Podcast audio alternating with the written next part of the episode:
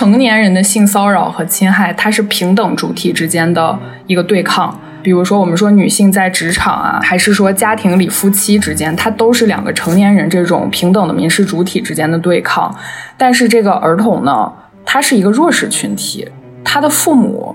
照顾他的人，跟他关系非常亲近的人，就是加害他的人。遇到这种被侵害的问题的时候，身边人是。不知所措的机构最大的好处是，它非常清晰的、明确的告诉你说，你先去警方报警，然后第二步是你先去医院去固定证据，第三步是你要怎么怎么做，就他会明确的指导你要做什么。不管你是受过高等教育，还是说是一个小朋友没有受过什么教育的人，可能不管你是在社会任何层次的人都需要这个东西。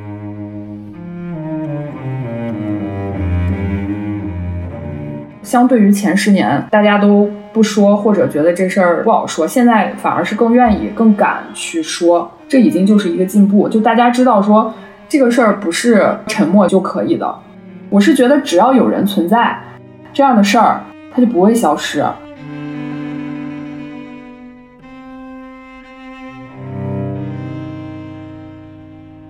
听众朋友们，大家好，欢迎收听这一期的不合时宜，我是主播庆。那我今天呢是跟我的搭档若涵一起来主持这一期节目。大家好，我是若涵。那我们今天其实想聊的这期话题，既是一个我们都关注了很久的一个议题，也是近段时间在网络上引起了比较大的讨论的议题，就是关于性侵害和性骚扰相关的话题。最近呢，我们知道这个在简中的网络上，其实也是掀起了一轮关于性骚扰，特别是文化圈性骚扰的讨论。这样的一些呃浪潮，在过去的四五年间，其实是层出不穷，只不过这一次可能延展。到到了我们这个圈子里面，大家都比较熟悉的这个文化圈的一些人士。那我们其实想从这里就是展开去聊，就是说关于性相关的骚扰和侵害，其实我们有很多的维度可以去讨论。然后我们今天呢，也是请到了两位朋友，然后他们一位呢是长期在关注这个性侵犯和性骚扰相关的报道的记者，然后另一位呢是长期在从事这个性侵受害者的。帮助的社工，那么先请我们的两位嘉宾跟大家打个招呼吧。我想先请一下记者朋友熊阿姨，呃，熊阿姨也是我们节目的一位一位这个老朋友了。前段时间我也是跟她一起在这个香港进行了一个访学的项目，所以今天非常开心可以请到她，就是 finally 请到她来我们节目做嘉宾。那熊阿姨先跟大家打个招呼吧。大家好，我是熊阿姨，还能说什么？我突然变得很羞涩。就这样，我们可以接下来接下来再慢慢再慢慢就是展开去聊。就熊阿姨这边应该有很多可以分享的。然后特别是我相信大家可能最近也都有在微博上看到她分享了一个在香港期间，然后去拜访了香港的一个这个救助组织，叫做风雨兰的一个经历。所以我们一会儿也可以请她就是就那段经历再展开讲一讲。呃，那我们今天另外的一位这个也是非常特别的一位来宾穆恩，那先请穆恩大家打个招呼吧。嗯哈喽，大家好，我是穆恩，特别谢谢庆和若涵邀请我来做这次的访谈。呃，我和熊阿姨是老朋友，和咱们波十一是新朋友哈，但是平常听咱们的节目，我觉得非常荣幸。嗯，谢谢你们。哦，谢谢谢谢，我觉得其实应该是我们节目感到荣幸。莫恩可能应该是第一位就是来上我们节目，然后是有这个社工相关背景的，所以今天也非常期待听到你的分享。莫恩呢，他在从事关于儿童性侵和性骚扰案件的这个长期的社工相关的帮扶。他们现在做一个叫做“真爱”的一个项目，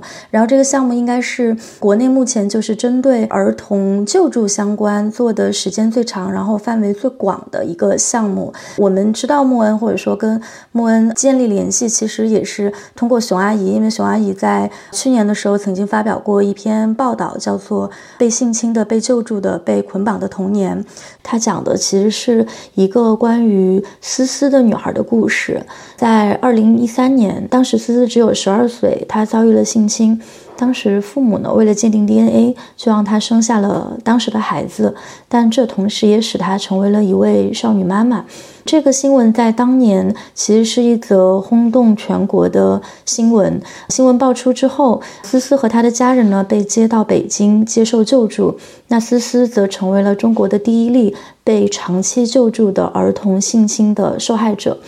那这个救助其实从现在看来，它甚至可以说是失败的，因为后续的发展是这样：十四岁的时候，思思再次遭到性侵，生下了她的第二个女孩。熊安怡跟踪采访思思大约有五年的时间，她也在稿子中提到，目睹了思思在北京的状态，直到她后来又离开了北京，然后再次生下孩子，这是她的第三个孩子，然后她又去到了。东莞和他的老家，希望可以融入社会，但是过程非常的艰难。他同时也在学习啊亲密关系。那在这个过程中，熊阿姨作为记者也与思思产生了新的连接，甚至超越了普通的报道者与采访对象的关系。那我们今天的嘉宾穆恩，他其实是思思的第二任社工，他在很多年以前就开始一直持续的。对思思的个案进行帮扶，直到这个个案结束。那今天也非常开心，可以跟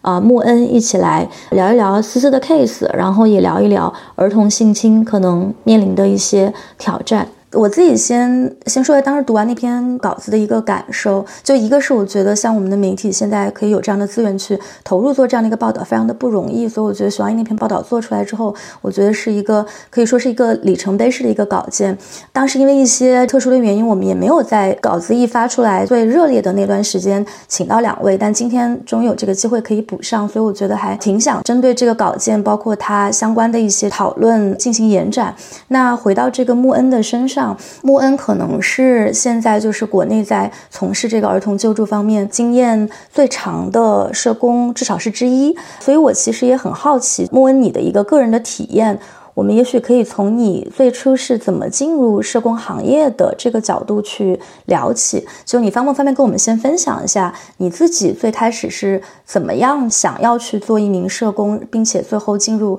儿童救助的这个细分的领域？其实实话说，我一开始并没有很明确的那种目标的说我要做社工，呃，还是比较巧合的。因为就是大学毕业之后嘛，然后来北京找工作，就像众众多的这个普通的青年一样。因为我的那个大学专业学的是心理学，当时觉得自己心理不健康，就学了心理学。然后呢，也没想着我之后就会。去做这种帮助同样心理不健康的人的工作，当时只是觉着就是想做关于小孩的工作，迷之自信自己英语比较好还是怎么样，就找这个教培行业，因为就是教小孩英语嘛，这是我自己的一个想法。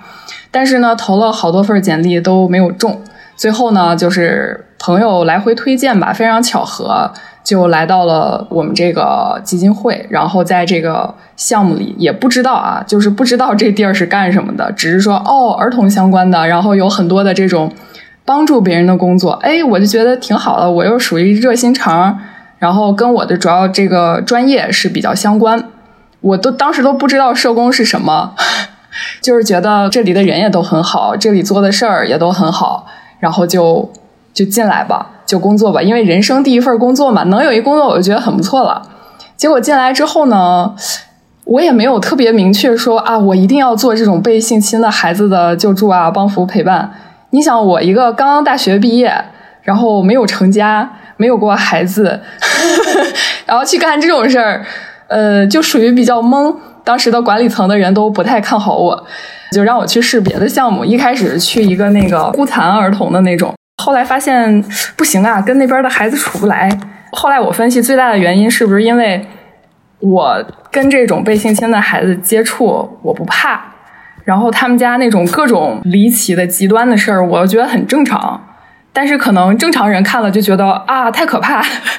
然后我不怕，因为我也比较变态啊。然后他们也比较变态。啊，然后我们就这样可以一起往前走了，所以就这么着吧。就是来到这个行业之后，进入到这个真爱项目，然后开始做了，然后稍微有一个概念。当时带我的那个前员工给我看了一些资料，也是各种各样，不光是思思啊，我们就暂且叫她思思吧，这个女孩儿的一个化名。然后其他有好多孩子被性侵的这种，其实我当时看完就是一种愤慨。我没有特别那种明确的规划啊、使命等等什么的，没有，就是觉得啊，怎么能这样呢？气死我了！我要去把这些都 这些禽兽都干掉，可能有点这种，就是有点愣，有点冲动，所以就进入到了这个项目。对，这里我有简单的一个 follow up 啊，因为我们知道，就是即使是进入说儿童。救助的这个领域，但是其实专门就针对儿童性侵去进行救助，它又是一个更细分的一个领域。所以，其实，在你自己的这种不管说个人体验，还是说这个工作实践中，你会怎么样去看待，比如说针对儿童的这种性侵事件和针对成人的性侵事件，或者说性骚扰事件，这中间他们是不是有一些比较明显的不同？为什么我们需要对于儿童性侵相关的案件去给予额外的关注？是有一个本质上的区别，就是成年人的性骚扰和侵害，它是平等主体之间的一个对抗。比如说，我们说女性在职场啊，嗯，受到一些权利的压迫，还是说家庭里夫妻之间，它都是两个成年人这种平等的民事主体之间的对抗。但是这个儿童呢，他很容易被忽略的一点就是，他是一个弱势群体，然后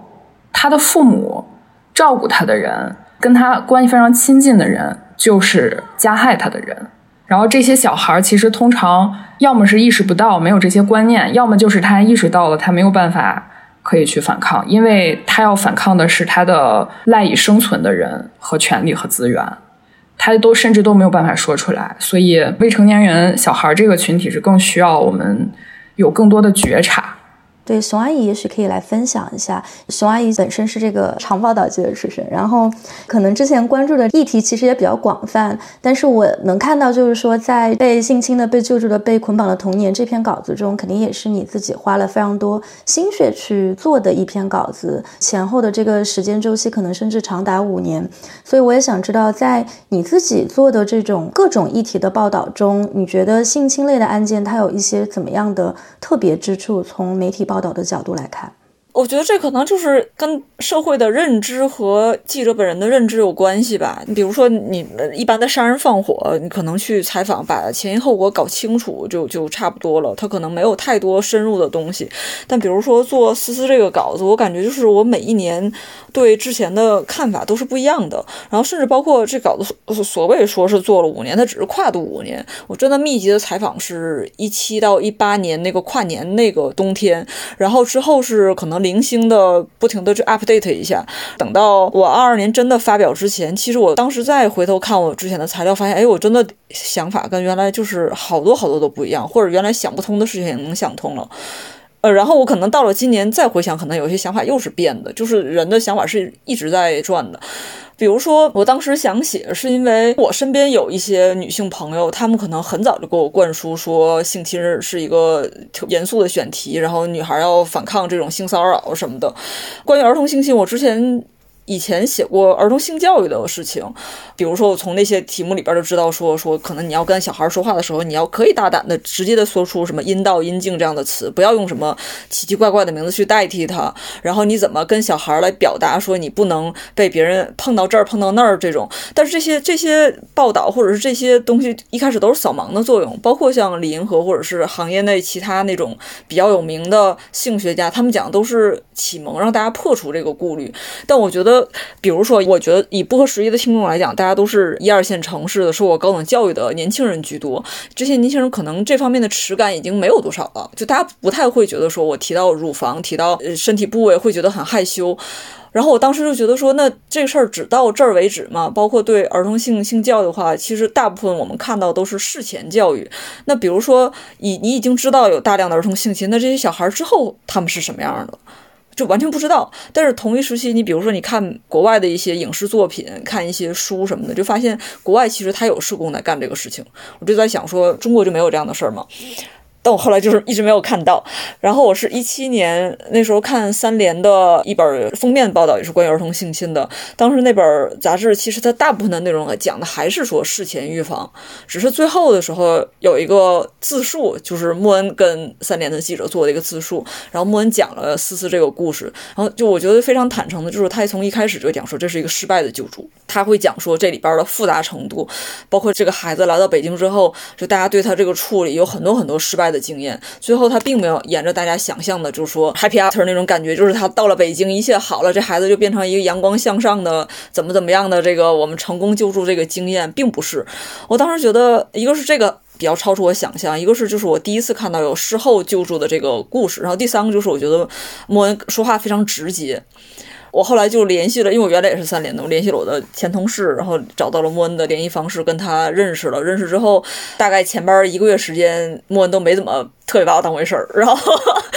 然后就是我们采访的时候，他可能会讲一些东西，但他可能也不愿意跟我讲太深入的事情。然后，尤其是他不会带我去见思思，就是我花了很长时间希望能见到思思本人，但是莫恩都不同意，包括基金会也不同意。我当时就是把这个事儿相关的社工啊、什么专家，可能也问了一些人，但是就会觉得，那你不见这个人，你写什么呢？没什么可写的。然后也是后来长期的，就是大家这种频繁的见面交流之后。觉得他可能，他可能看我这人还行，然后就慢慢的只觉得说这稿子还是可以往后做一做的。我很惊奇，你竟然记了小本本我当时一个月没理你这事儿，我都不记得了。你你不是不是没理我，你只是就是，就挺客气的吧，只能说啊。好吧。媒体老师表达了这个不满。挺好的，挺好的，就是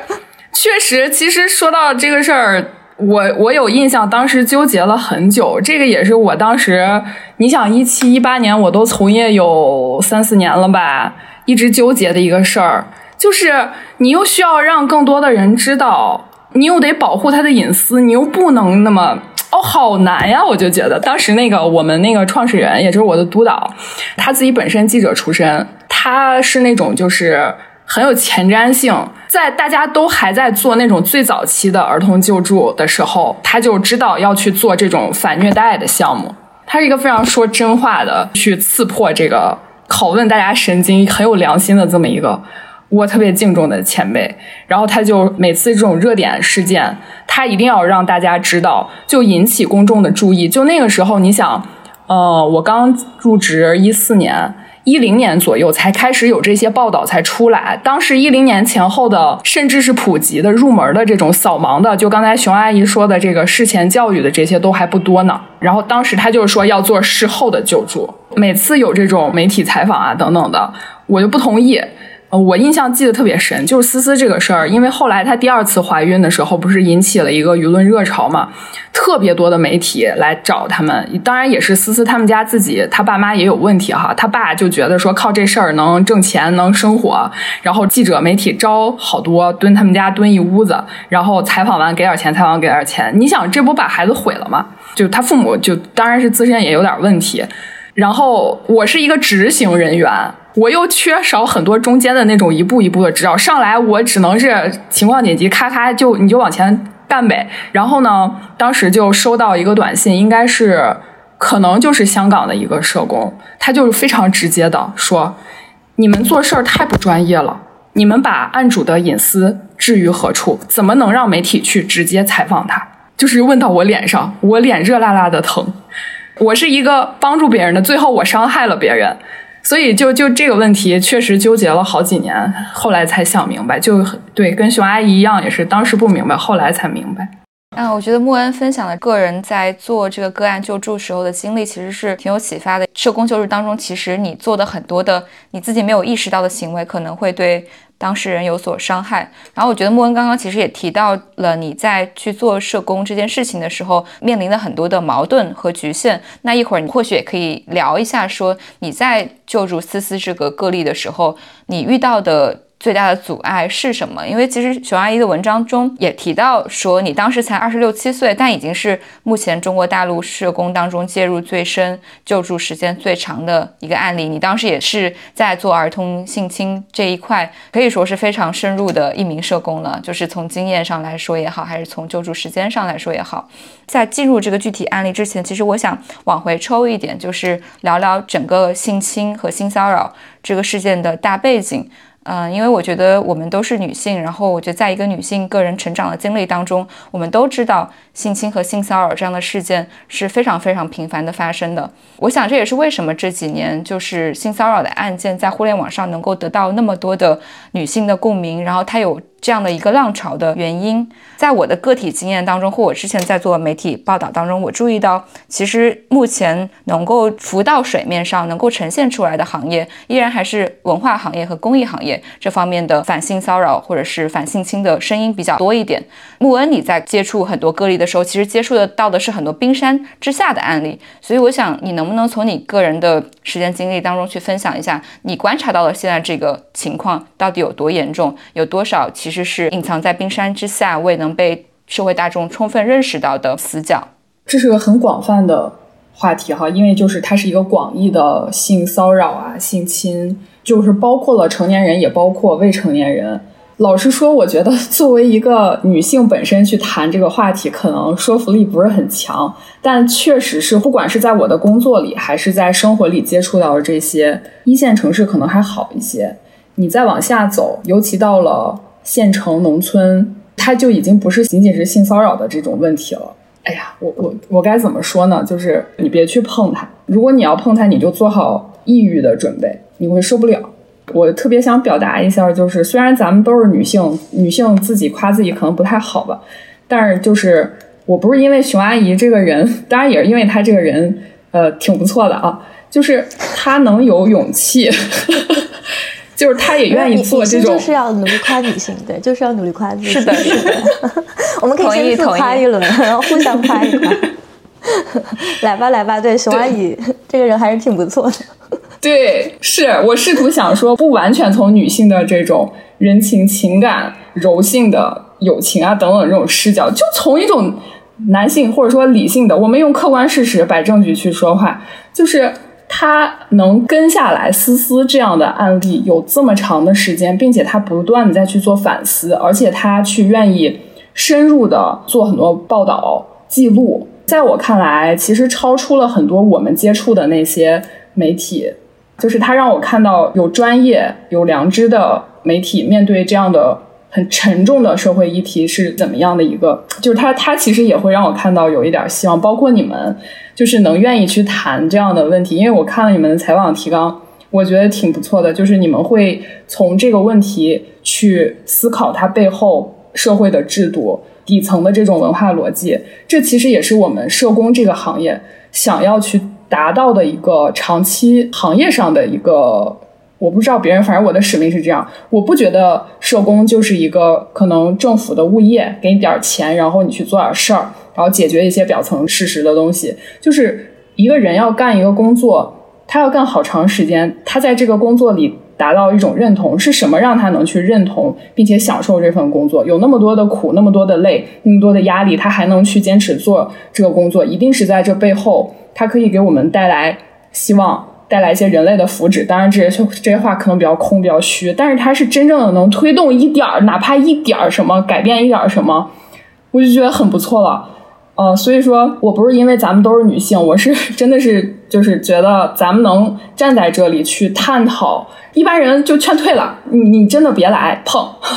但是咱们不光碰，就是还计划着说可能往长了走走，往深了看看，我就觉得很不错了。对，因为我当时入行的时候可能有点不知深浅，然后我知道他是怎么样一个情况之后，也想退却，但是现在还能在这儿，我觉得我自己本身可能也算是一个奇迹吧，大概这样子。所以你有什么想要说的吗？我觉得我们应该录一个视频吧，就把熊阿姨整个就是在接受夸奖过程中那个表情给录下来。夸到位了吗，熊阿姨？来吧，还行吧，还可以，还可以，还可以。媒体老师果然很难取悦。对我，我觉得，我觉得莫恩说的也是对的啦。就是其实熊阿姨这篇稿子能够做出来，包括。我重新在一年之后，因为录这期节目，又重新去看了一下那篇文章，我依然是觉得非常的，看完之后依然那种痛苦感和窒息感依然是非常强的，并且它不是只是给你一种绝望的感觉，是最后的结尾会让你觉得，那我们到底能做些什么？我们可以在不管是意识层面还是制度层面，能够去反思些什么？就是两位的努力和坚持，当然是我觉得是非常重要的一环，能够让公众去看到这个个例。刚刚莫恩其实也提到说，你其实，在很多时候都会想要放弃，以及文章里也说到，曾经参与项目的很多其他社工，在这个过程中都选择了离开。所以我想问你，到底是什么原因让你坚持到现在呢？包括这个问题，其实也可以再问熊阿姨，就是是什么原因让你们觉得这个报道能让你坚持那么长的时间，然后最后把它做出来？让我坚持到现在的，我觉得就已经不是那种热情、热血，或者说你觉得自己能做成什么了。之前我有一些同事离职，但是现在其实又有一些更新哈，update。大家告诉大家一好消息，就是我们项目现在有三个人。嗯，除了我还有两个人，然后可能有一个他去陪伴这些孩子做社工的工作会差一点，他的耐受力啊、性格各方面不太适合。但是还有一个，而且是一个姐大姐，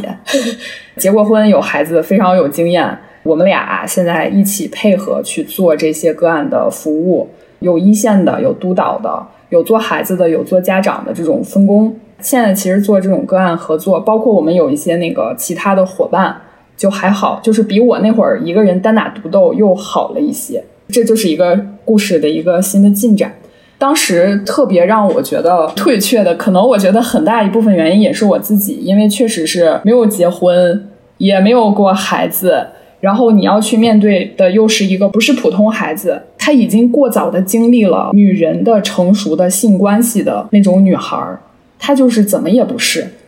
就是我可以分享一个画面嘛，就是当时我印象特别深，陪伴思思，然后她的心理辅导老师，她应该是当时又去，嗯，又去找男人了。那个心理辅导老师五十多岁，有两个女儿都大了，然后平常的配合基本是那个心理辅导老师会说他，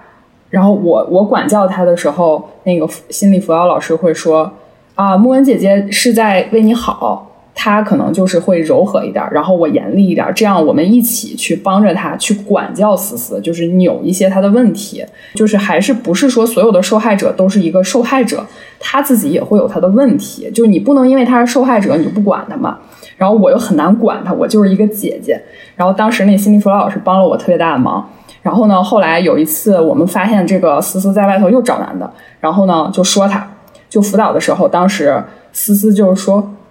可是我是，我已经不是一个女孩了，我是一个女人，我有两个孩子，我就不知道该说什么。但是那辅导老师说，我也是个女人，我也是个妈妈，我也有两个孩子。那难道能说我老公出去出差两个礼拜，我就出去找一男的吗？就是这种画面，就让我觉得，嗯，这是我做不到的，就很需要有这样的人来跟我配合。所以确实，我体会不到思思她的一些在那种。深刻的关系连接上的，他的心情确实是当时我觉得挺抱歉的。包括他生第二个孩子的时候，我没有在他床边陪他，他爸爸妈妈并不能很体会他的心情。后来我也跟他道歉这件事儿吧。包括他后来的孩子，其实在这个孩子身上，他是可以看到那个孩子爸爸的样子，我其实都没有办法能体会到。就是当时我我是很抱歉，但是现在也慢慢释然了。确实我就是做不到，我就接受了这一点。我觉得特别难的话，各方面的原因其实都是有的。我个人是一个层面，再一个其实做这个事儿的人还是很少，大家不太愿意去冒这个险，高投入、高成本、低回报，还容易一不小心就容易做呲了，没有什么好的成果效果展示。听木恩讲这个，也是让我想到说稿子里面提到的一些细节啊。一个是你从事儿童救助的这个工作本身，它当然是一个专业，是一个职业，但同时其实救助的工作者，呃，我们也是人。那刚才莫也提到说他自己作为个人在救助这个 case 中的一些个人层面的挑战。我记得那稿子里面就提到说，你好像就是每个周末。都还是会选择坐几个小时的公交车回到自己近郊的家，然后去有一些好像在救助之外的一些个人的生活，可能也需要这样的一个支点。我就想把这个问题就是抛给熊阿姨，因为稿子里面当时还有另外一个细节，后来在香港见面的时候你也提到，就是说在接触了思思。一段时间之后，好像会对他产生一些责任感。比如有一次就看到他吸烟，然后就觉得忍不住，好像会去说一下啥，就觉得好像我们的努力是不是都白费了？就是我觉得会肯定会产生这样一些个人层面的这种情感上的波动。然后再包括刚才熊阿姨在早前的时候提到说，报道这个案子的这五年当中，可能每一年跟前一年的这个理解都会有所不一样。所以我也想知道你在报道这个案子的过程当中，你是不是觉得？自己也对说跟采访对象的关系，包括在面对采访对象，他其实是处在一个成长的这样的一个状态，对这样的一种状态会有一个新的认识。哦，你刚才你们聊的时候，我在看我之前的那个笔记，我就找了一下我之前做这个题目有一个笔记本里边有一百四十多条，然后就往回翻，就发现，呃，里边其实好多当时的问题，现在。是不同的理解的。比如说，我采访过程中有很大很长一段时间就处于那种我不知道我跟他到底什么关系，因为我是一个跟人很自来自来熟的，然后我大部分情况下跟采访对象都能很快建立一个大家很融洽，然后对方很信任我，大家很很聊得很顺畅的这种关系。我觉得这个特质还挺明显的。但是跟思思就是基金会让我开始以兼职社工的身份、志愿者的身份去接触他，我当时就是每周。早上就去他们那个救助点儿，然后跟他一起收拾这个房间，帮他洗床单儿，然后监督他剪剪头发呀、剪剪指甲啊。然后当天可能有点别的活动，带他出门，然后一起去那个城中村吃个麻辣烫什么的。然后就发现这个人对我一直都很木木的。就他并不觉得说，我又见到你很开心，没有。就哪怕我这个小孩儿，我见到，就他当时他带着他二女儿在那儿，那那二女儿时间长了，一见到我，我一开门，那二女儿就特别开心的就过来抱抱我呀，然后怎么样，就像就像小猫小狗，他跟你熟了也会有那种感觉嘛。但是思思整个人就是处于那种，就是啊，你来了。嗯，知道了，行，那无所谓。就是你是谁，我是什么样的身份，我是老家是哪里的，我有没有结婚呀？然后工作具体做什么，他从来都不问我。就是处在这样的状态里边，我对他就是一个就觉得捂不热的关系，这让我感觉很难受。然后我当时是不理解是为什么的。你每天只是能想到说，我天，今天早上一起床，心想，天呐，我又要去找思思了，就感觉这个。生活无望，今天就很很难受。你只能处在这样的一个浅层的情绪里边，然后是过了很长时间，可能我这个人平时也不太想这个问题。后来是别人，我的编辑和我的同事他们跟我说说，那思思可能这个人比较孤独。我没有从这个角度来想这个事情，包括后来这个稿子已经就是放那儿放了三年之后，一直也没写。我刚才又从头看，我发现谢丁当时还给我问了一个问题，他说：“你看你这个稿子前面几版一直在讲性，他怎么被性侵的，他怎么有性的需求，怎么怎么样？”他说：“那有没有爱的部分？就是他他对爱有没有需求？”然后。我想，哎，我从来没从这个角度来想这个事情，因为好像我们生活里边需要爱，然后需要被爱认可，需要寻找爱，是一个我们觉得是非常自然而然的事情。但是就是思思，我们一直把他放在一个受害者的角色来想，他没有想过他爱谁，他对女儿是什么样的爱，他对父母是不是也很渴求爱？然后他对那些什么手机上找的那些男人，他对他其实也是通过希望用性的途径来寻找爱，这个东西我从来没有想过。类似这些事情都是反复出现的。我之前看那个周浩拍的那个龙哥，当时周浩也是一个广州的记者，然后他拍那个吸毒的龙哥，然后龙哥就每次就是信誓旦旦的，然后看起来非常可信的跟他借钱，但这个钱永远都不会还，每次都借，每次都借。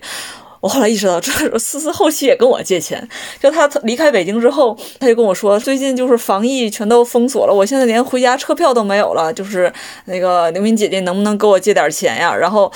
我我我我就一下给人转了两千块钱回去。后来我就想，天哪！就是我跟我跟穆恩一聊，穆恩说：“那你都不知道，人家人家都不知道借多少个了，就遇到你这你个大傻子，突然就借给人家了。”然后他后来也是，就是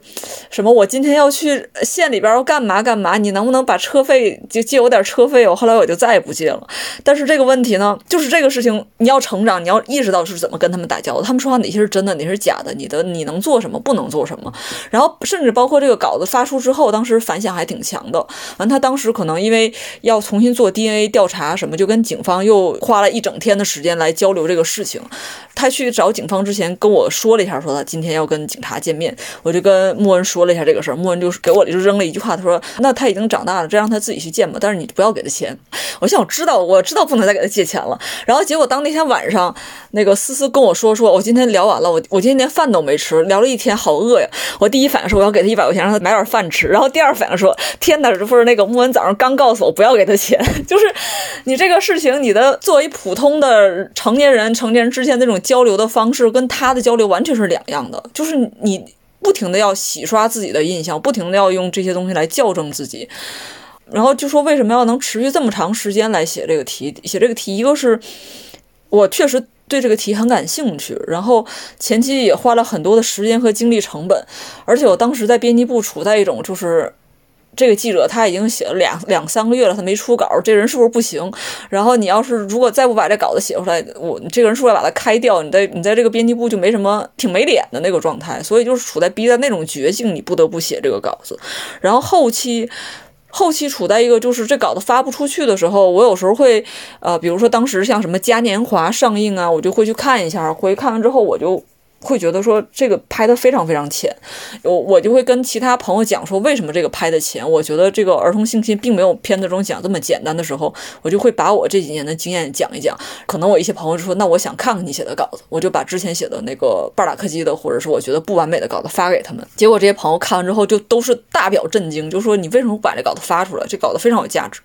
我就后来讲说，可能有什么审查的原因啊，或者是啊平台的原因，或者说我觉得这个后续还有很多很多发展，我没有跟，我觉得这稿子就算了，扔了就不要了。然后，但是每次大家的反馈都是说这个东西非常重要，就是大家也鼓励我把它发出来。然后等到最后可能遇到一个机会的时候，终于把它发出来了。我觉得它可能也是一个暂时的一个结尾吧。我因为我觉得。今年等我有空的时候，我打算还是去找思思再去见一见，然后长期的跟踪一下，说他现在的状态，包括他的两个女儿、一个儿子之后怎么生活。这是一个，反正我自己也很好奇。我觉得现在跟他也算是一个朋友，他有时候也给我朋友圈点赞什么的，我就觉得那那其实我也觉得有责任有义务来看看他之后在干嘛。他点赞，他点赞很有意思，就是我能明显感觉到我发的这个东西他没看懂，他只是随手点了个赞。哎，我我比较好奇，思思后来有看到过这篇稿件吗？他看完稿件之后有反馈吗？哦，我发之前给他看了，他没什么反馈，他就说，他说你发吧，没什么问题。然后，然后这稿子发出来之后，影响力确实很大，包括他之前有一个案子是一直没立案、没调查的问题。等这个稿子发出来之后，第二天警方就找他说要把这个东西重新处理。然后这个里边，思思就非常直接跟我说：“说如果不是你发这篇稿子，他们不会来找我的。这个案子可能今儿会沉下去。”就他其实是非常清楚的。他自己是希望这个案子更多的关注，还是希望说这个案子沉下去？他因为这里边有有一些问题，比如说他二女儿的生父到底是谁，就是一直没有确定，所以他也有这个诉求，他希望把这个事情调查清楚。然后包括像里边提到的那个侵犯他的幼儿园的那个园长，他也有朴素的价值观，他觉得这个园园长侵犯过他，这个人现在还在开幼儿园，还在跟大量的小孩接触，他已经没有别的办法说惩罚这个人，他希望就是有一个办法能让这个人别再干这个事儿，所以他也知道说媒体写这个稿子对这个事情有帮助。对，我想 Q 回琼阿姨刚才早前提到的另一个点，我觉得也非常值得讨论，就是说。其实，在很多的这种性侵案、性骚扰案，不管其实甚至都不管说是不是跟儿童有关的，都会看到一个，就是说被侵害的这个对象，然后他对于侵害他的这个对象产生了情感上的、性上的或者财务上的、生活上的这种依恋。前两年华语世界中有流传的非常广泛的一部作品，叫做房思琪的《初恋乐园》，里面其实描述的也是这样一段，就是非常纠缠的一段。感情就是这个小说里面的这个房思琪，她跟她的补习班的老师。他最开始的时候是被性侵了，但是在这个不断的日复一日的交往，有一些可能是 PUA，但有一些可能确实也是生活上给到了一些支持。这样的一段关系当中，对于他的施害者其实是产生了更复杂的这种感情。那其实我也很好奇，像你们在看待说这样的一个舆论场上的变化的时候，有一些什么样的观察？特别是近些年来，我觉得对于儿童性侵、性侵关系中，有时候会存在。一些这种比较模糊的表述，就是施害者可能会说：“那我们其实就是在谈恋爱，只不过可能因为对方年纪还比较小，但是另一方其实也是在逐渐的这种启蒙的过程当中，开始意识到说这段关系可能是有问题的。就是你们会怎么样看待这样的一些讨论？我觉得，如果说是成年人之间的还有去讨论的余地的话。那在一个大人和一个小孩之间，这个事儿我觉得都是不可以，就是一个很严肃的事儿。你知道最后怎么问题就很严重了，就是从一开始很不经意的一个开一个黄笑话，讲一个荤段子，然后把这个边界就逐渐搞模糊。这个是施害者特别惯用的一个手段，就是他让你感觉很好。而且并不是一开始是伤害的关系，很可能一开始他就已经有一些关系的基础在那儿。不管是他的照顾者，他很尊敬的人，这个小孩很仰慕的人，他就会欺骗他，就我们太多了这样的例子。这个小孩他可能崇尚军人，那他的体育老师说啊，我以前当过兵，我教你做一些什么体能训练，把你培养成军人，多么荣耀的一件事儿。往往都是披着一个很好的这种喜欢呀什么的这种外衣，就惯用手段，甚至包括就是好多孩子他特别可恨的一点是什么？就是他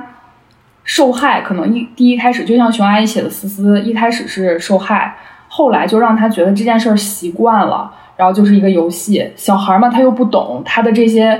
第二性征，他的意识又没有发育完全，在他小时候，甚至他大脑还没有长完全呢，就给他不断灌输这种模糊的概念，就把他搞乱，就是纯粹是一个为了自己的利益就利用这个孩子，那种是最可恶的。这个小孩后来就说我喜欢他，小孩都不知道自己是因为什么喜欢他，他甚至小孩都不知道喜欢是什么的，意味着什么的时候，思思就是。逐渐这么这么一直一直，然后他对整个人就是乱的。你刚才听熊阿姨讲的，会发现他有时候很乱，很奇怪，摸不透他；但是有时候他又很清楚，这就是一种乱的体现。你不能用常人的这种去理解他，这都是在一点一点被培养起来的。就是身边这些，哎呀，这些这些坏人吧，所以。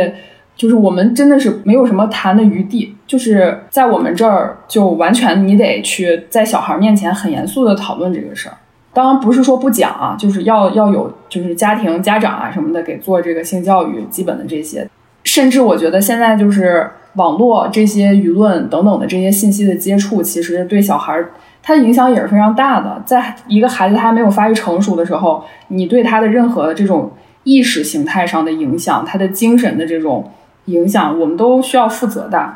那比如说，我也想问，就是比如说你现在接手的那些案例，他们到了北京，或者是你们去了，你去了现场跟他们做预后的时候，这些小孩儿、未成年的小朋友是怎么提到这些侵犯他的人呢？他不会提。说个极端点儿的例子吧，就是我们之前短暂的尝试过给这些孩子做庇护哈，然后把这些孩子都接到我们庇护所里，他已经是那种身上都是味儿。然后性传播疾病，他也不跟你说什么侵犯他的人这种事儿怎么提呢？但是他会天天看电视里那个偶像剧，啊，小哥哥小姐姐好好看好帅，然后一说到这些方面相关的话题就特别激动。然后有一个孩子他是那个智障，智力低下，就是那个街友那种的，他是那种在外头捡垃圾，在外头流浪饿不死的孩子。但是你把他带到一个家里边，你去教他。正常人的生活，他不会，他很费劲，呃，就是属于那种在街上脱了裤子就能尿的那种孩子，你就可以想象到他在外头在街上被城市里这些流浪汉怎么样的当一个什么去来来回回的抛来抛去，然后后来是怎么知道他被侵害的呢？就是他在床单上就是老有那种不明血迹，就有点像流的鼻血吧。哎呀，我说这个细节可能会引起你们的不适。一开始我们以为是另一个小孩欺负他，后来在他身上也没有找到伤口，然后他也不说。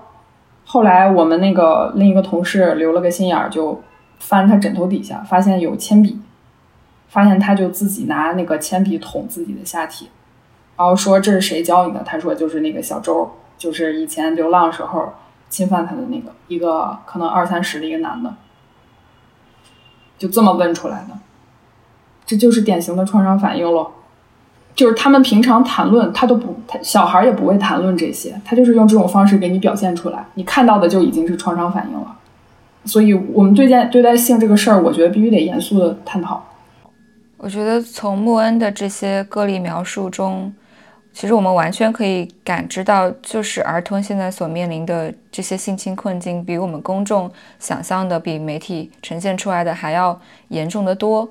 呃，你刚刚也提到，就是说现在你们团队也有三个人去做个案的救助。那我也想知道，就面对这么多情况不同的性侵案例，然后他们可能有各自。的背景经历，然后家庭的支持系统也不一样。你们在接手一个案例的过程当中，会有什么比较标准化的流程吗？就是这些救助会包括哪些方面？与此同时，我也想问一下熊阿姨，就是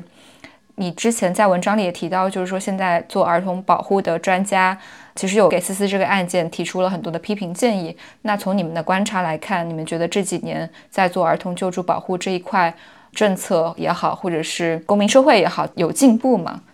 我们的标准化流程现在已经比较完整了。比如说接到一个求助，我们的求助来自各行各业的一些转介，包括我们也有这个救助途径。我回头可以发一个我们的救助流程表上来。接到求助之后，肯定要先收集他的基本信息，有一个初筛的过程。根据这个初筛去判断他的紧急程度以及最基本的一个需要。比如说他。是已经报案了呢，立案之后进入司法流程了，他只是需要后续的这个创伤复原的一些跟进，还是说他都压根儿没有报警？比如说他是家内的，就是生父性侵的，然后他现在也没有报警，这个就是比较棘手的，要有一个稍微的分类。然后在这个分类之后，我们会跟家长，如果家长不是侵害他的人，就跟这个家长取得一个联系，因为呃，你做儿童工作是不能逾越家长的这一道界限的。然后要有一个确认一个比较强烈的救助意愿，然后他也愿意配合我们接下来的工作，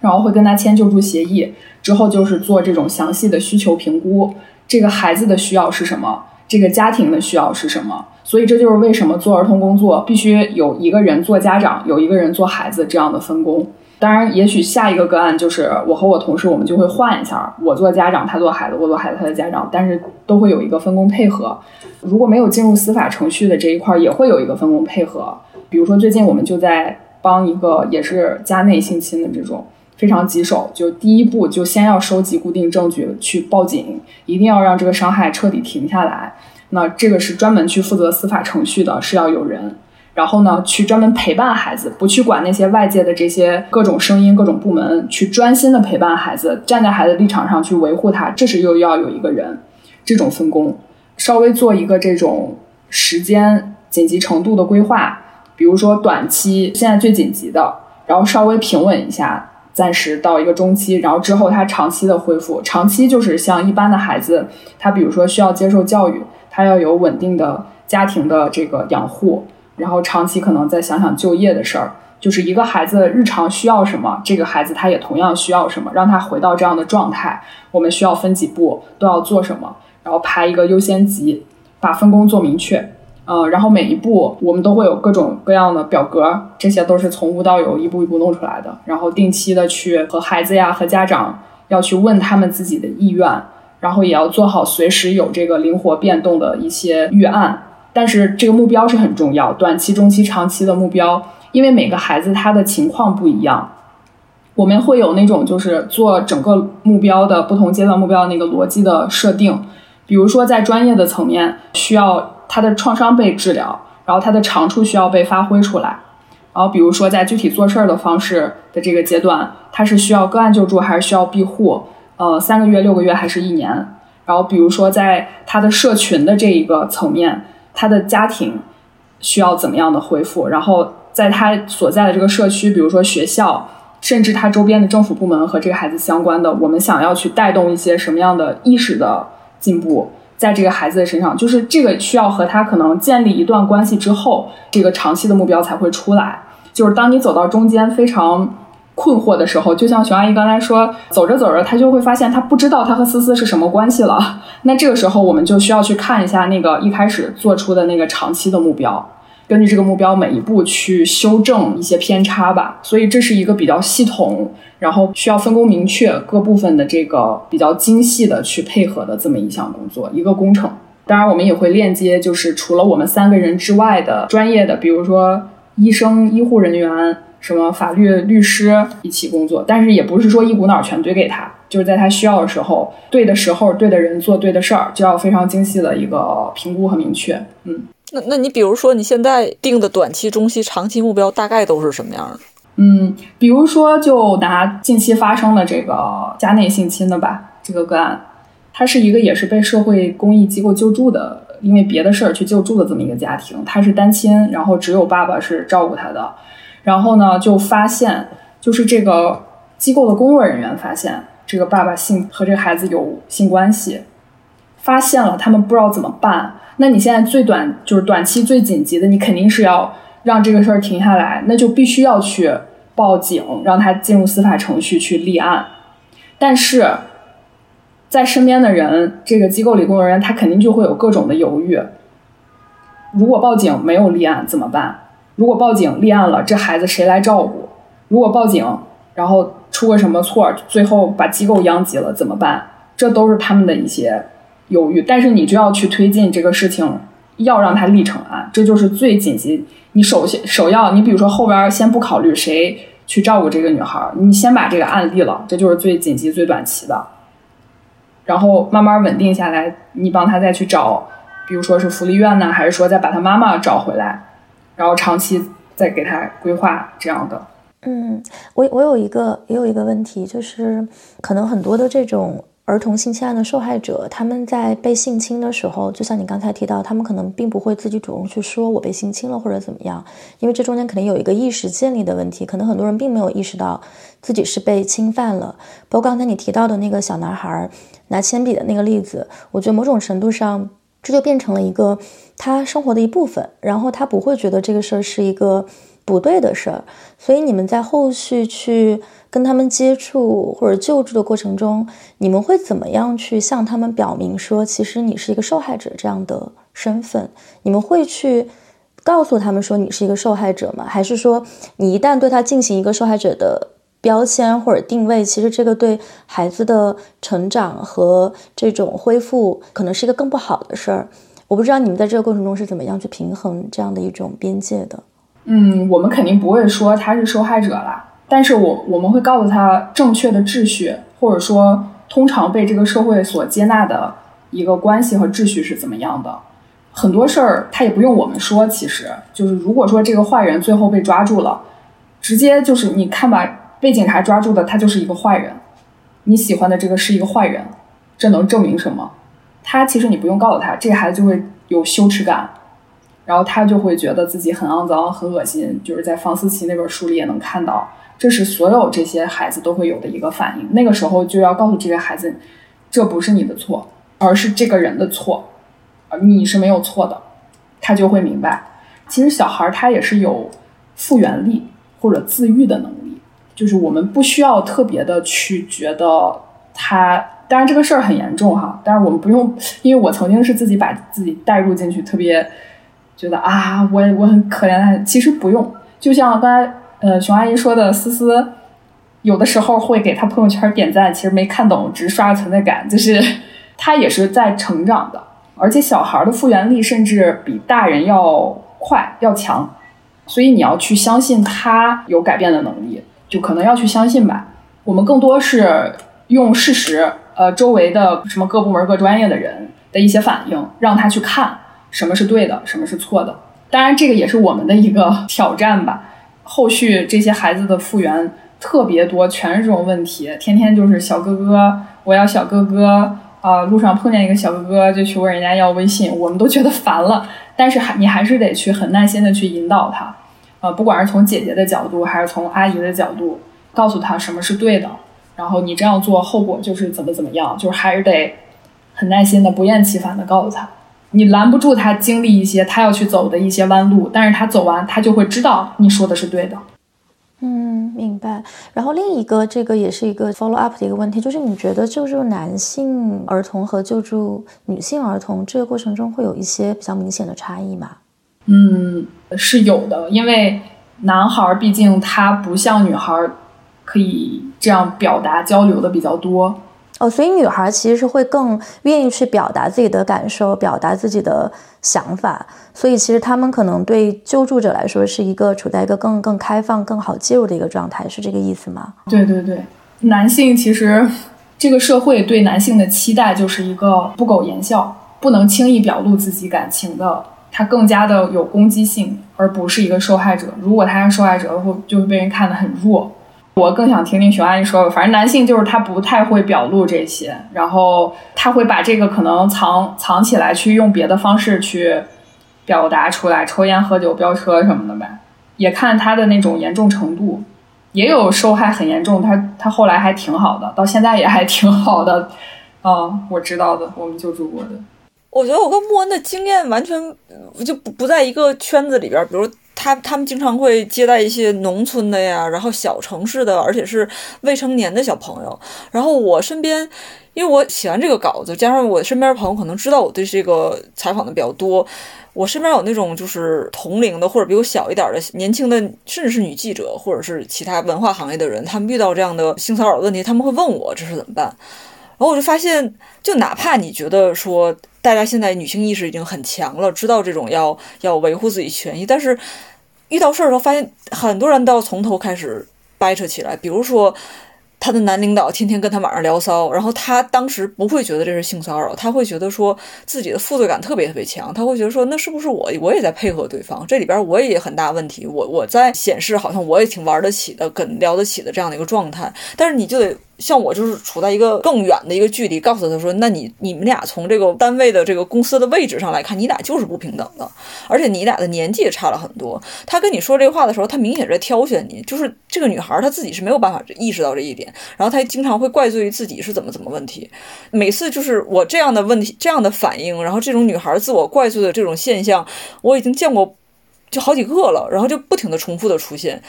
我会觉得。就是哪怕你接受了再多的这样的一个教育，可能落到自己身上的时候，很多人也也都是很迷糊的。还有一个点就是，我我觉得对社工或者是对这个社会的一个要求，就是其实，那你看我刚才讲了，哪怕你受过很好的教育，哪怕你有很好的女性意识，遇到这种事儿，你还是会手忙脚乱，不知道自己怎么办。然后我有一个朋友也跟我讲说，他当时遇到这种被侵害的问题的时候。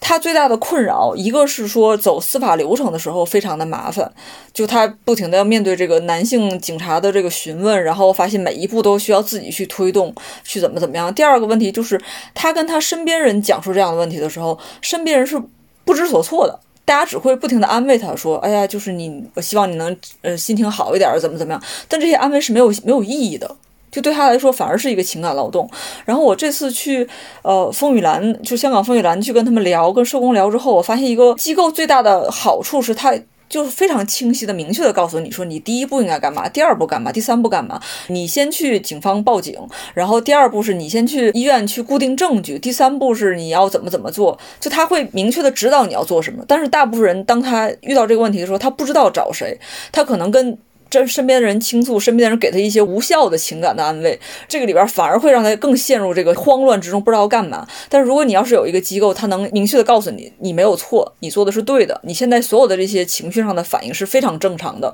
很多人跟你有一样的反应，这个是一个情绪的，这是一个正常的、有用的、有效的情绪支持。然后第二个就是能告诉他一步一步要做什么。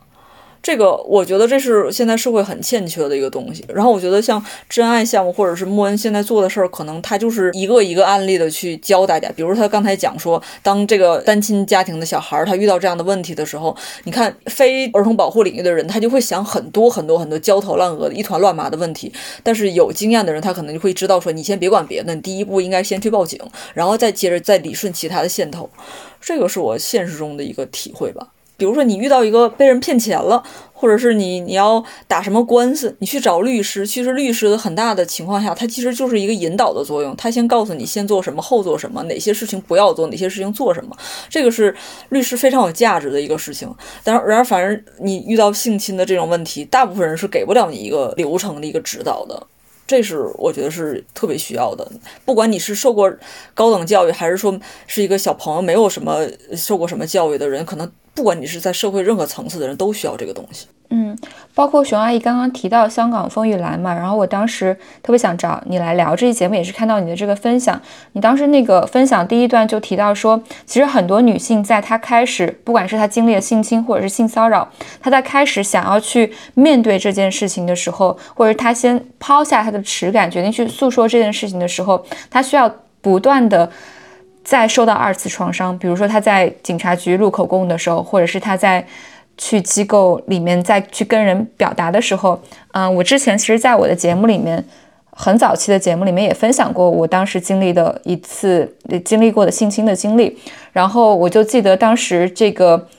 第一轮的社工介入的时候，他其实不是严格的社工，他应该算是。公益，因为这个事情是发生在公益机构的，那公益机构都会在 Me Too 所谓的 Me Too 事件发生之后，去设立一个所谓的反性侵的机制。然后我当时通过这个机制去上诉、去报道的时候，呃，我遇到的第一个问题就是，就是这个机构的人过来然后我遇到第一个问题是你确定你们两个不是在谈恋爱吗？就是这个这个流程，这个取证的流程都还没有开始，他还没有听我诉说我到底经历了什么，他的第一句话就已经对我来说已经就是一种严重的伤害了。我觉得在我们没有开始任何的对话之前，我就已经完全不信任这个人。但是当时出于就是我我不知道我还能够做什么，还可以做什么，然后这个看起来是唯一一个目前在机构内提供的你可以去所谓 report 的渠道。所以我依然就是忍着整个不适的感觉去诉说了这件事情。所以，我其实也想问，就是你们在时间的经历当中去观察到这几年，不管是公益机构也好，还是儿童保护机构也好，在这些政策方面有没有任何的改善？如果说没有的话，我们其实可以从哪些方面去入手？因为我当然希望这期节目能够被一些。行业的从业者听到，或者是被孩子的家长听到，这样我们可以在不同的层面去做一些至少意识上的改进。我记得在一八年、一七年那段时间，很多人站出来去诉说这些经历，然后我这几年有去跟进一些公益行业内反性骚扰的变化。然后我意识到一个很严重的问题，就是刚刚熊阿姨提到，当一个受害者他要去。他去处理这件事情的时候，他是不知道应该找谁的，他的朋友们也很懵逼。但其实，在这个过程中，可能是有很多专业的体系的，比如说一套流程走下来，你需要有心理咨询师的介入，你需要有社工的介入，你需要有法律层面的介入。但是很多受害者他没有这个资源可以联动起这些所有的帮助系统，包括当然这个话题就不是儿童性侵领域的。包括性骚扰这个领域，很多受害者他要出来说的时候，他会面临很多法律风险，他会有可能被侵犯者去诉法律名誉权的侵犯。那这个也是在我们过去的很多个案当中看到的非常典型的例子。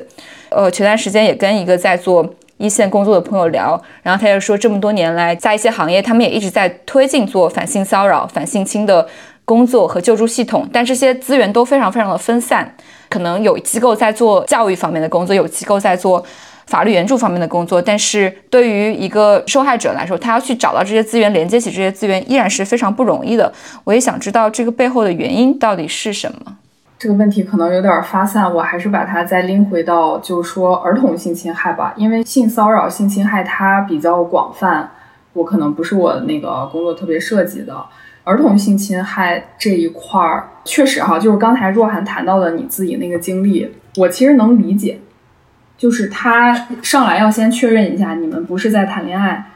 一个机构的这个工作人员，他有特别多的事情要做，他有的时候会陷入到一种流程化，一件事儿接下来就是一件事儿，他想把这个不要耽误时间，他就会忽略到顾及一个个体的感受。但这恰恰是其实我们因为是做个案的社工，就是会比较关注到的一个点，因为本身你做这个细节就是要顾及的，但是不是说所有的社工他都能做到。这个程度，包括国外，就是发达国家的这个也不不能面面俱到的。虽然熊阿姨说香港的这个机构，它已经比较明确，第一步、第二步、第三步都是做什么。其实我们也，我觉得怎么说呢？呃，把期待放的特别小，做我们能做的，从自己做起。然后你看到有人做了比较多的，你就会觉得 很开心吧？现状就是这么一个现状嘛。然后就从儿童性侵害的这个事儿上来说，确实做的机构。特别少，就是因为它背后涉及的这些复杂的东西。一个是我觉得两点，一个是大家的不确定性，就像你说的，发生了这个事儿，受害人他很懵逼，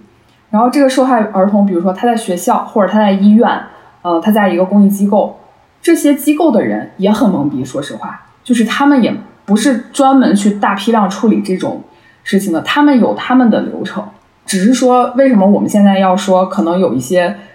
看起来没什么卵用的东西，要在机构里去说，要做机构的这种性侵防范机制，看起来没什么卵用，但是其实它可能到了某个时候，它就会真的派上用场，一个预案。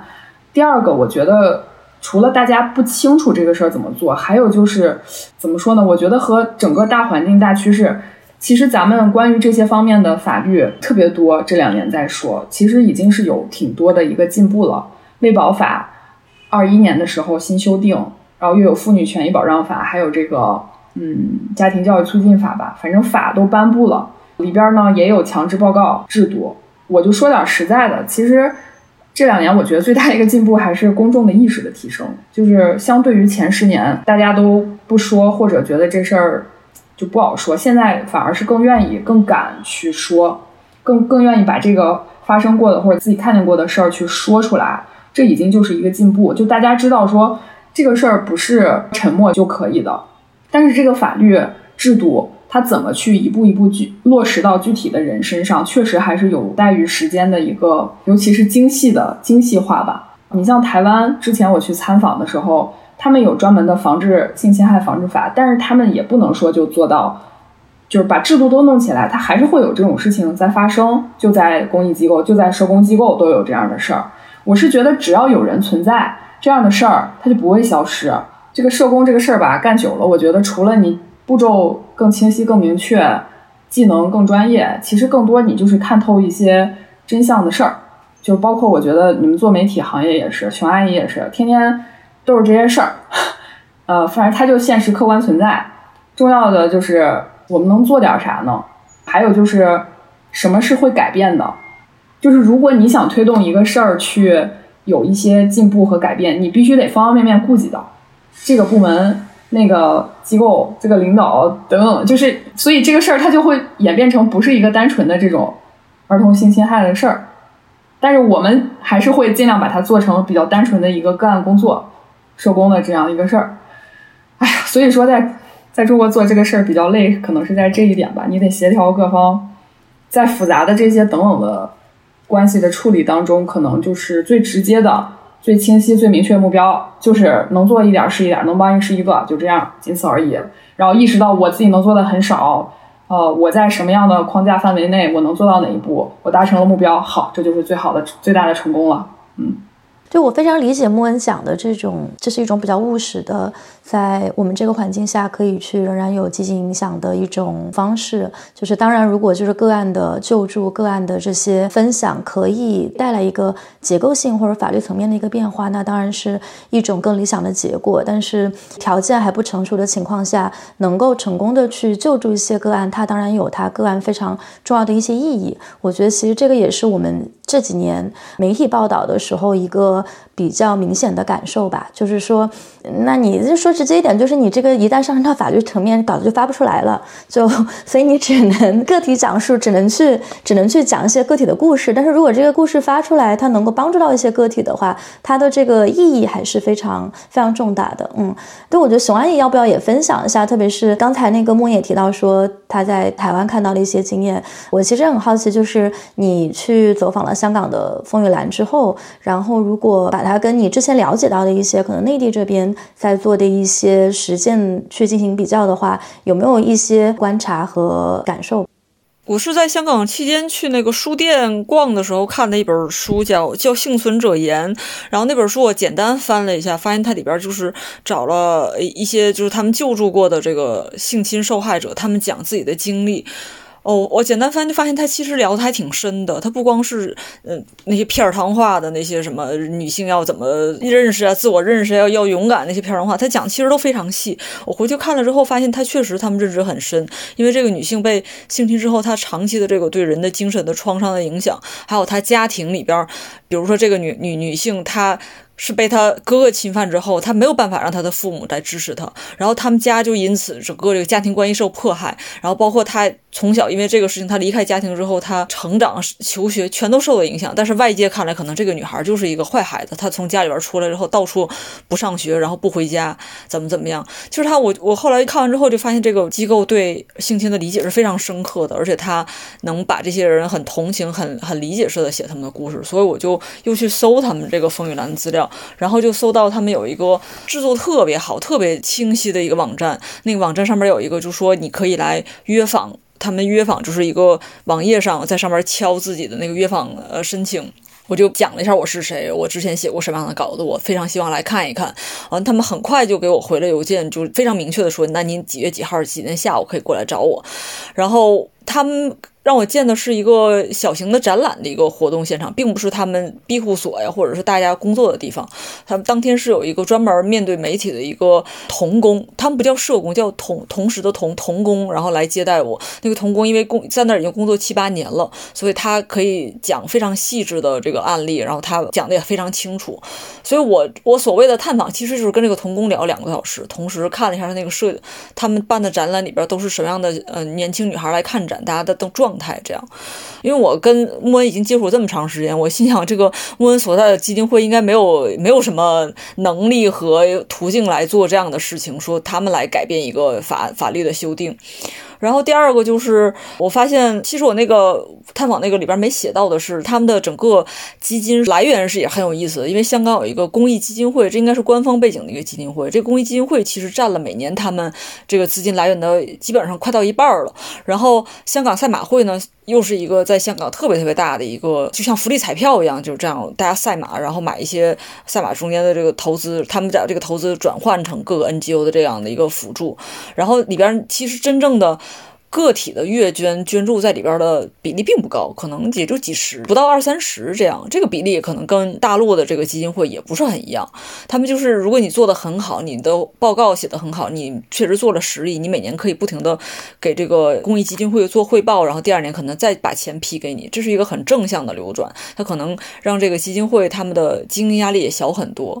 当然，这个后来我就没有再细致的去问了，然后就发现这是可能。刚才大家不是讲说，为什么大陆现在很多改变没有我们想象中那么显著，或者是呃基金会跟基金会之间，基金会跟其他资源之间都很散乱？我觉得这可能也有一些体制上的背景、社会条件的背景吧。那这个扩展起来，我觉得可能必须再再找一期播客来讲。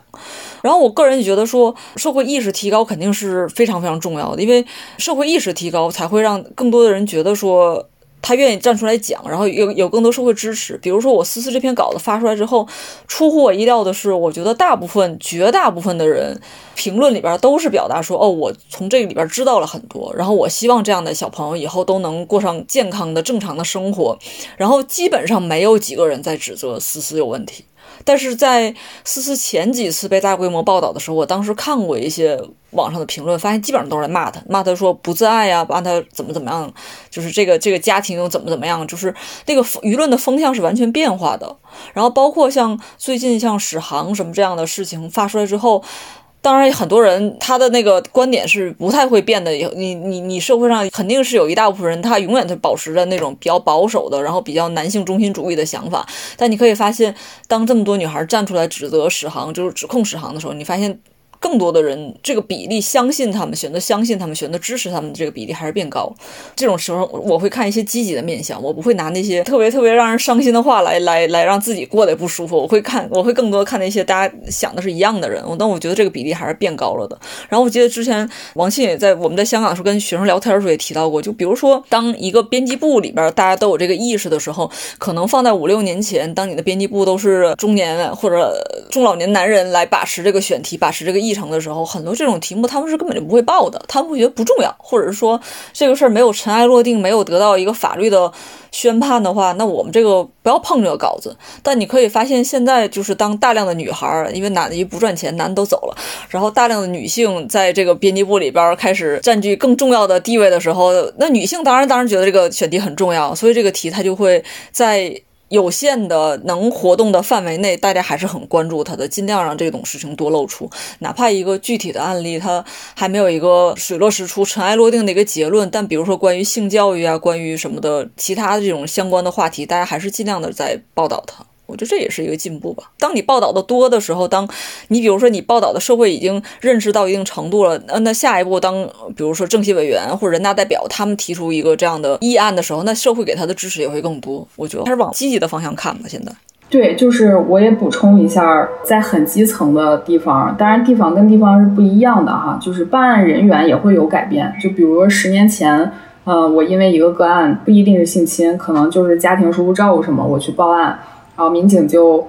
不光不管这个事儿，还把我审一通，然后觉得我给他们捣乱。但是现在再去报案，他就会有这个意识，这个是未成年人相关的，那么我们要重视一下。甚至有的时候他就会上刑警。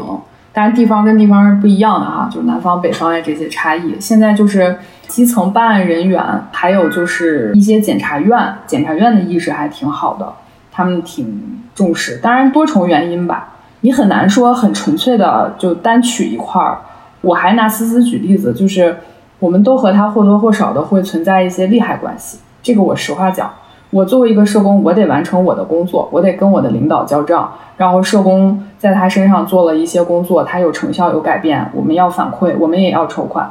然后熊阿姨她跟思思接触也要写稿子，然后我们或多或少都带有目的。警察跟他接触那就更直接了，为了他自己工作的完成。但是这并不妨碍说我们在我们的工作里尽我们最大的可能，以我们最大的善意去让这个孩子最大限度的去往正路上走。就是我一开始可能觉得这是一个我特别想把它就没有利害关系纯粹，但是后来我发现，嗯，这各方面其实都可以相辅相成，不要把这个事情 想的那么绝对。那他混着就混着吧，就是有这种关利害关系，但是那我也可以以后。呃，不以这样的一个身份，我以别的身份再去和他接触，就是最真实的。当我们过了很多年，保留下来，在我们的人生里，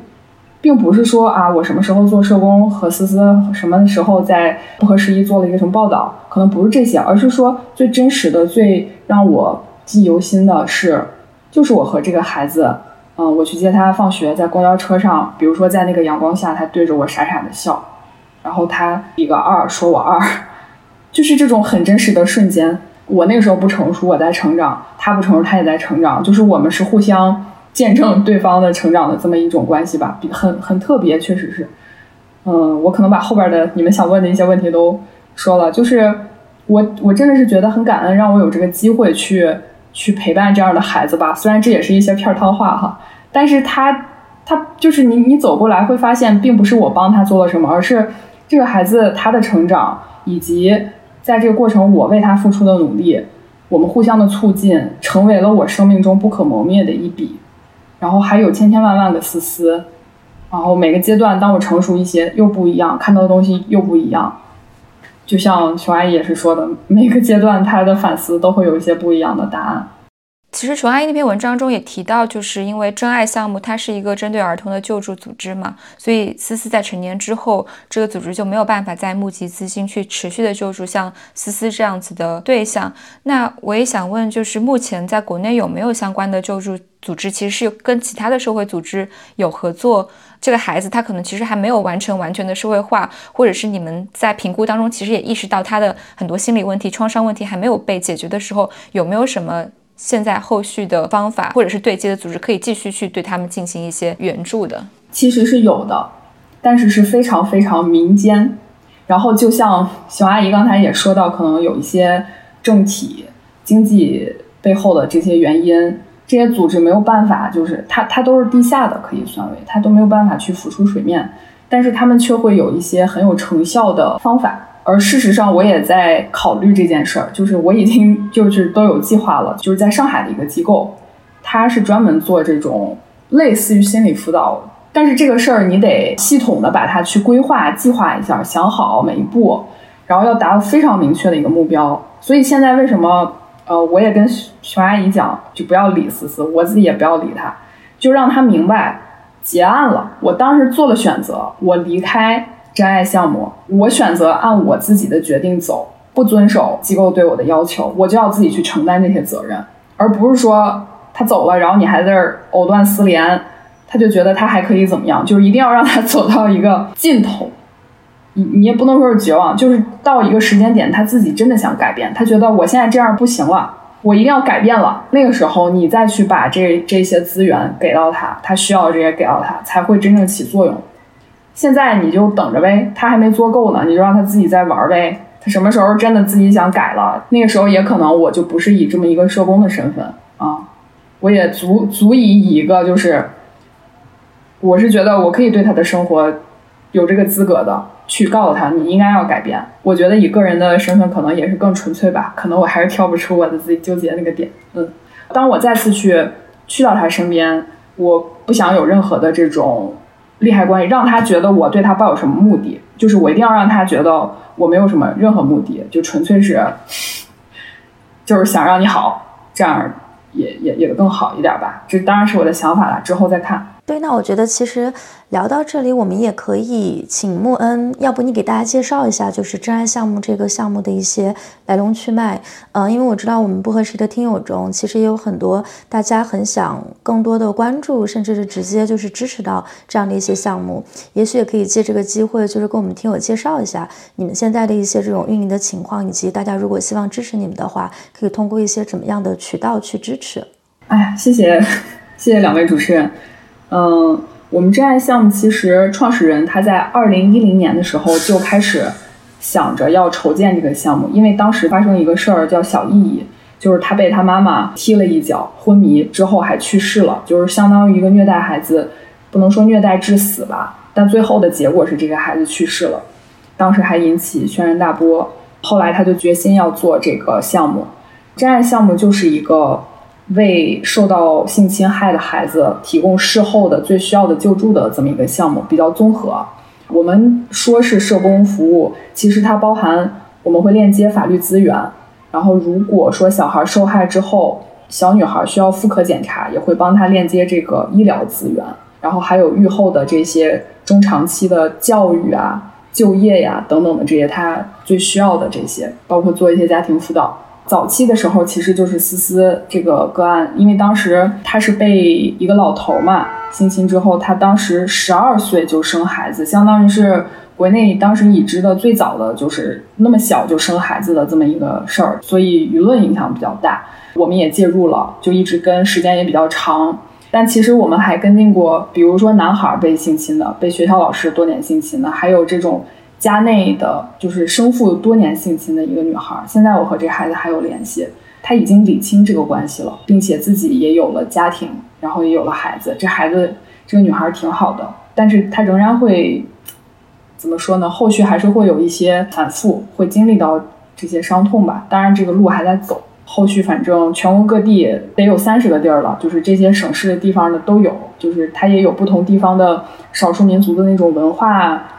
背景，可能有的他那种就是觉得说我家里生了一二三四五个女孩，最小的这个女孩和爸爸发生关系，这就是对家庭好的，或者迷信的说法，少数民族这些是都有，就这些。哎呀，所以呃，我们需要的支持当然不光是。捐助了，我们在那个腾讯公益、腾讯乐捐上有我们的项目，然后微博、微公益也有。但是我觉得，其实更多需要支持的还是，就是有更多的人他去了解这个之后，然后他对这一块有热情、有感动的人可以加入进来，他愿意去长期持续的陪伴这些孩子。甚至其实我们有一些志愿者，就是成年人，他是幸存者，他小时候都经历过这些事儿，但是他后来恢复了。他再去陪伴这些孩子，其实对这个受害的孩子是更有一个安慰和疗愈作用的。后来我也在想，我们项目的定位“真爱项目”啊，你看它的名字就是“真”，就是要告诉大家一些真实的东西。这个世界的很多阴暗面，大家就是不愿意去触碰的。我们要把真相说出来。只有你认识到这个最沉重、最黑暗的东西，什么是真的，你你那种爱才是。才是切实的。我不是每天谈爱，我们不想做成那种慈善机构卖惨。可能我们也不局限在这个未成年人儿童，所以可能就是用爱去治愈，然后就是很多的成年的幸存者，他在反过来用他的这种经历，因为他经历过来了，他再去安慰到那些孩子是更有帮助的。然后他也在这个其中这个过程里边，他自己得到疗愈，嗯，他的生命也被重建。所以我们有个 slogan，现在还没有想成熟啊，叫。用爱治愈，重建生命，就是这可以再想想，虽然也是有点儿片汤话吧。支持我们的话，除了捐助，就是一个是腾讯乐捐，还有那个微公益。回头我可以把两个码都放到咱们后边儿。另外就是可以报名，比如说参加我们的志愿者呀，在各地去继续做这个志愿者团队。如果比如说他有法律背景、医疗背景、教育背景，就儿童相关的这些，他完全可以加入到我们志愿者行业，甚至是像熊阿姨这样。记者，他同样可以用他的这个技能去帮这些孩子，可以用这种写作的方式，我们做一些不管沙龙还是比如说在香港看到的那种小型展览，我们未来想做很多这样的，就是如果说条件允许的话，就做成艺术相关的呀，这种发展型的呀，大家就会在其中获得疗愈嘛。所以也欢迎更多的对我们项目真爱项目感兴趣的朋友加入进来，联系我们做我们的志愿者吧。我还有一个补充，就是在我写那个风玉兰探访手记的时候，我搜了一下他们以前的报道，然后我发现香港的媒体他们提到这个机构的时候，有时候是因为他们报道一个性侵的案件，然后他们会在这个案件结尾的时候说，如果你有需要，可以联系以下几家机构，这个他们就会把风玉兰和其他几个。妇女儿童救助的这个机构的电话号都写到结尾。就假如说他是一个关心性侵案子，或者是他自己本身是一个潜在的受害者，他没有说出来的，他完全可以看到那个报道之后就打这几个电话。然后我发现大陆的媒体基本上不干这个事儿，大陆媒体就是有一种，反正我把这个事儿报完了，然后之后怎么办是你自己的事情。我觉得其实我们也可以做到说，比如这这期播客的推送，然后我们可以把就是真爱项目的联系方式啊什么的贴在后边。这个可以是是可以改进的，因为有时候也媒体也不需要完全的说，我就是置身事外，我只要讲这个故事。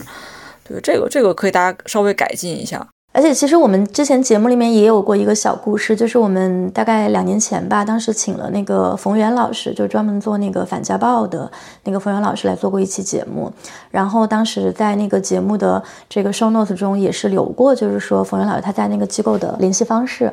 然后再过了一段时间，我们后来就收到一个听众的来信，就是说他可能在听完那期节目之后，反思了自己可能正身处的一个家暴的情况，然后拨打了王源老师他们那个机构的电话。对，所以我觉得其实还是会不断的有一些小的进步吧。我还有一个，我再说一下，我刚才翻那个笔记，然后就发现有一个点好像没提到，就是其实比如说这些小城市或农村的。这些受害者们，他们有时候被治安项目接到北京庇护，其实这里边也有巨大的问题，他就有点。就是我们可能提供了很好的资源给他们，但这些小孩来说并不适应。因为有一次我是去找莫恩，然后我他当时接了一个新的案例，是山西的一个小孩，然后那个小孩也是被侵犯。真爱项目跟和睦家是有合作的，他们就带这个小孩去和睦家做检查，你就发现这个孩子到这和睦家是完全格格不入的，因为和睦家是一个挺贵的一个私立医院嘛，去的都是中产，然后就很体面那些人。这个小朋友跟他一起来的这个同学，明显看出来这个身份上就不太一样。因为我们要保证这个人的隐私，就是这个小小女孩自己被另外一个医生带到那个诊室里边去做妇科检查。就大家做过妇科检查就知道，就是我到现在为止，我每次去做体检、做妇科检查的时候，就上那个台子上把腿打开的时候，我都会觉得巨大的羞耻。然后每次那个医生都会跟我说：“说放轻松，别紧张，怎么怎么样。”就是我现在无论多少次，我每次到那儿都非常非常紧张。然后你再想到说那个。才十一二岁的小孩儿，他自己到北京，他谁他都不认识，他有时候连话他都听不懂，然后不停的就是被，哪怕这个人是以以一个非常照顾他的，是一个好的目的，让他在那儿做检查，这个女孩。我觉得还是一个挺大的创伤，然后包括跟他一起来的那个小朋友就问我说，也是他一个同学，然后那那个女孩性格比较开朗，他就问我说，他说你是哪里人呀？我说我是辽宁人。他说啊，辽宁，辽宁是哪里？然后他说，他说我只知道你要么是什么什么乡人，要么是北京人。我当时大为震惊，就是这个这个女孩的心里边，她只有两个地方，一个是他们乡，一个是北京，她不知道第三个地方。然后你就想到说，他们的世界其实是这么小的，他接触的人群那么狭窄。当他来到北京之后，就是你，你在，你这个机构可能再体贴，再给他提供好的资源，其实对他来说，他落差更大。然后这个里边其实也是当时思思来之后也处在了一个很大的问题，他其实跟他的新来的这个北京的同学之间，就是大家身份差别很大。越是有爱心的人，越是可能是家庭条件比较好的人，家庭条件比较好，跟他从小山村里边那种生活状态又差别很大。我觉得这也是可能女性问题，或者是性侵儿童保护问题，又是一个现实生活中，它是一个有一个挺大的一个阶层差异。有的阶层意识到了，它可以提供帮助，但是对于那些真的从底层来的小孩来说，他这个里边并不完全是顺畅的。这个也是穆恩他们是工作里边挺难的一个部分。我再回应一下，就这些年的一个新的进展，就是比如说带一个山西乡村里的孩子去和睦家检查。只要他的目标是非常明确的，就是让他接受到一个可能在他们那个地儿接受不到的一个，因为去他们那儿做妇科检查的话就更羞耻，那些医生就不会去顾及到他的感受，比如说他的那个性传播疾病啊等等的这些排查。只要这个目标达成了，阶级落差什么，它还不是一个最主要去救助的过程里流程里考虑的问题，因为当时比较紧要的就是先排查他的这些，让他先离开他那个环境，就是侵害先先停止。然后思思呢，就是当时也是考虑到我后来反思哈，就是在看他之前的那些，确实他爸妈把那个记者都招到家里去，已经特都特别那个了，就是想让他不要再继续曝光，就完全给他换一个环境。但是确实这么做也是，就像熊阿姨说的，能解一时的这个紧急的问题，但是长期下去这不是个办法，确实得找到一个适合他发展的这么一个途径。所以说呢，我们就开始在各地找资源、找找志愿者，这个也都是我们自发性的。就像刚才若涵和庆二位说的，其实确实在中国做这种工作就是会很分散，资源并不能很及时给力的去直接支持到，但是你得找，你你不找这就一点都没有。所以我们找了之后，确实是有。比如说，我不说北京，如果山西就在太原，如果河南就在郑州，有没有也是有的。然后再从这个地方再往下找，就是比如说村里的孩子就在那个县城帮他们找志愿者，其实你也能找到。所以这个还是得要去精细化，然后精准化去对齐。那这样其实就需要更多的人，更多志愿者。然后志愿者的话，可能我们也就需要管理志愿者了。呃，所以还是就又回到那个话题，可能需要更多的人去关注、去了解，然后有感动，他就加入进来，然后去报名做我们的志愿者。我们就在各地这样比较精细的分块的去管理。以后比如说，我们甚至都可以弄一个那种伙伴互助会这种民间组织，比较松散、松散这种性质，但是就是又又是有管理的。哎，这就又上升到另一个问题，就是这种机构组织里的项目的管理，就是你你得把管理做好，你才有可能把个案做好吧。我们这种机构的管理确实又是一个问题，又可以开一期播客来讲了，回头再说吧。对对，不过我觉得刚才熊阿姨补充的这个确实是一个非常非常重要的一个视角，就也是我们自己在以往过程中做一些跟性别相关的讨论的时候，也会希望尽量可以去囊括的一个视角，就是阶级。那我们今天在聊到，我觉得所有的这些，不管是说针对儿童还是针对这个成年人的性侵的这些讨论当中，它可以延展的面向是多种多样的。那也希望大家在后续多多的关注穆恩所在的机构，他们接下来的一些动向，然后能够更多的支持他们。